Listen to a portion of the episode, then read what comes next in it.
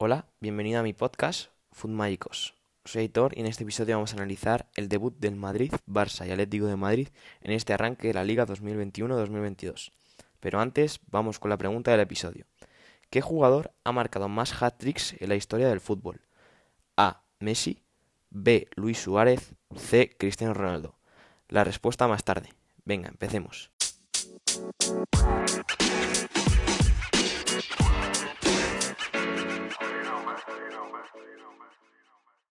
Empecemos con el Madrid, que jugó el sábado contra el Alavés. Los de Ancelotti ganaron 4 a 1 con dos goles de Karim Benzema, uno de Nacho y otro de Vinicius.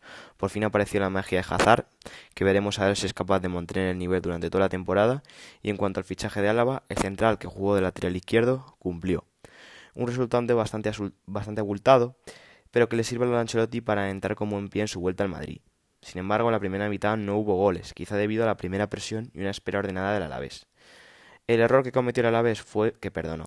Y cuando perdonas al Madrid no suele ocurrir nada bueno. Y así fue cuando eh, Lucas centró por la derecha un taconazo de Hazard y una bola de Benzema para abrir el marcador. El segundo fue de Nacho que llegó al límite en un centro para meterla con la punta de la bota. El tercero llegaría gracias a la arrancada de Valverde y después Hazard con su magia pasaría a Benzema, asistiría a Benzema para el doblete de este. Sin embargo, un error de Militao a la entrega del balón a Courtois provocaría que este cometiera penalti que convirtió perfectamente José Lu. Pero el partido tenía un color y era blanco. Centró a Lava y marcó Vinicius de cabeza, 4-1 y 3 puntos para empezar mejor que nunca. Los mejores del Madrid fueron sin duda Benzema, Nacho y Modric. En el Alavés, José Lu. Pasemos ahora a hablar del campeón de la pasada temporada, el Atlético, que defendía el título en vivo contra el Celta. Un partido que ganó 2-1 con dos goles de Correa, pero con mucho sufrimiento. El partido se inició con un tanteo y el Celta intentaba el Celta intentando incomodar al Atlético pero en una jugada en la que Hermoso robaba el balón, que se la pasaba a Lemar, quien conducía perfectamente rompiendo líneas, asistía a un Ángel Correa, a un Angelito Correa, que la mandaba a la cuadra derecha desde la frontal del área. El tanteo había terminado. La primera parte fue totalmente rojiblanca a partir del gol. Aspas sacaba un gol bajo palos, Carrasco enviaba al cuerpo de un rival otro balón de un Lemar capital, y el oxígeno lo ponía con Dubia, un muro y un pulpo, descomunal. En la segunda parte comenzaba el Atleti dominando, pero una mano polémica de Llorente en el área provocaría que el árbitro fuese a verlo en la pantalla para decir si era penalti o no. Lo pitó y ahí estaba Aspas para marcarlo. Afortunadamente para el Cholo el disparo, el sonido del disparo, solo le duraría cinco minutos, porque el Ángel seguía en el campo para cruzar un balón hacia la izquierda que le había centrado perfectamente Saúl. Más tarde entraron Luis Suárez, De Paul y Tripier, pero el partido iba a ser complicado para el Atleti, que veía como el Celta cada vez se acercaba más a la portería de Black. El Celta no empataría, pero el partido acabaría con bronca. Hermoso y Gomayo se marcharon con roja. El partido rondaría el minuto 100 debido a los 7 minutos de añadido.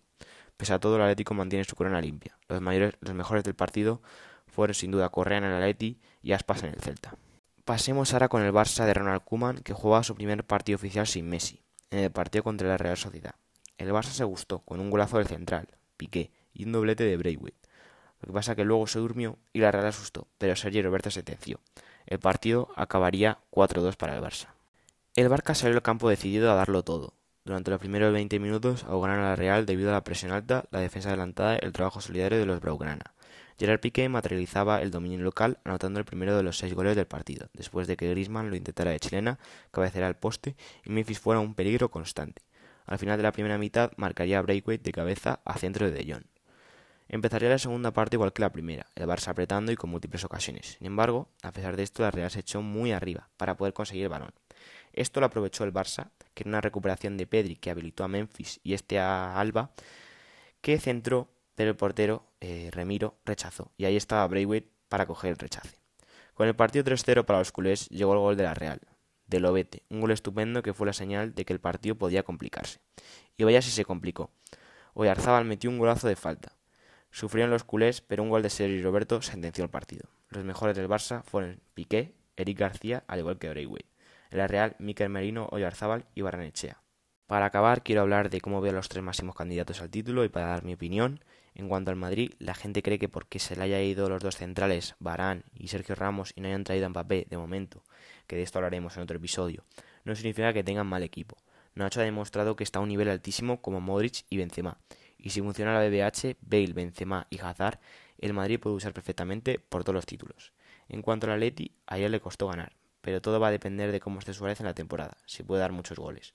Jugadores como Correa ayudan mucho. Y el Atleti necesita que todos aporten. Llorente, Carrasco, Lemar, Coque, Saúl, todos tienen que aportar. La importancia de jugadores como Joao, que se acaba explotando, reforzaría el Atleti y lo mantendría como firme candidato a la liga. Hablemos ahora del Barça, y es que se ha ido Messi. Pero es que el Barça ayer fue más equipo, fue más intenso y jugadores como Memphis, Eric y Griezmann, que está en su posición natural tras la marcha de Messi, van a dar al Barça, van a dar mucho al Barça, según mi opinión. A la espera de Ansu, el Barça juega con Braithwaite, quien metió dos goles. Para mí este Barça puede hacer mucho, aunque debe cuidar eh, su faceta defensiva. Para finalizar, vamos con la respuesta de la pregunta. ¿Qué jugador ha metido más hat-tricks en la historia del fútbol? ¿Quién creéis? A. Messi, B. Luis Suárez o C. Cristiano. Y la respuesta es nada más ni, nada menos que Cristiano con 57 hat-tricks, una auténtica locura por su parte. En segundo lugar estaría Messi con 54 y para completar el podio Luis Suárez con 29. Bueno, eso es todo y espero que os haya gustado, Fundmágicos. Nos vemos en el siguiente. Hasta luego.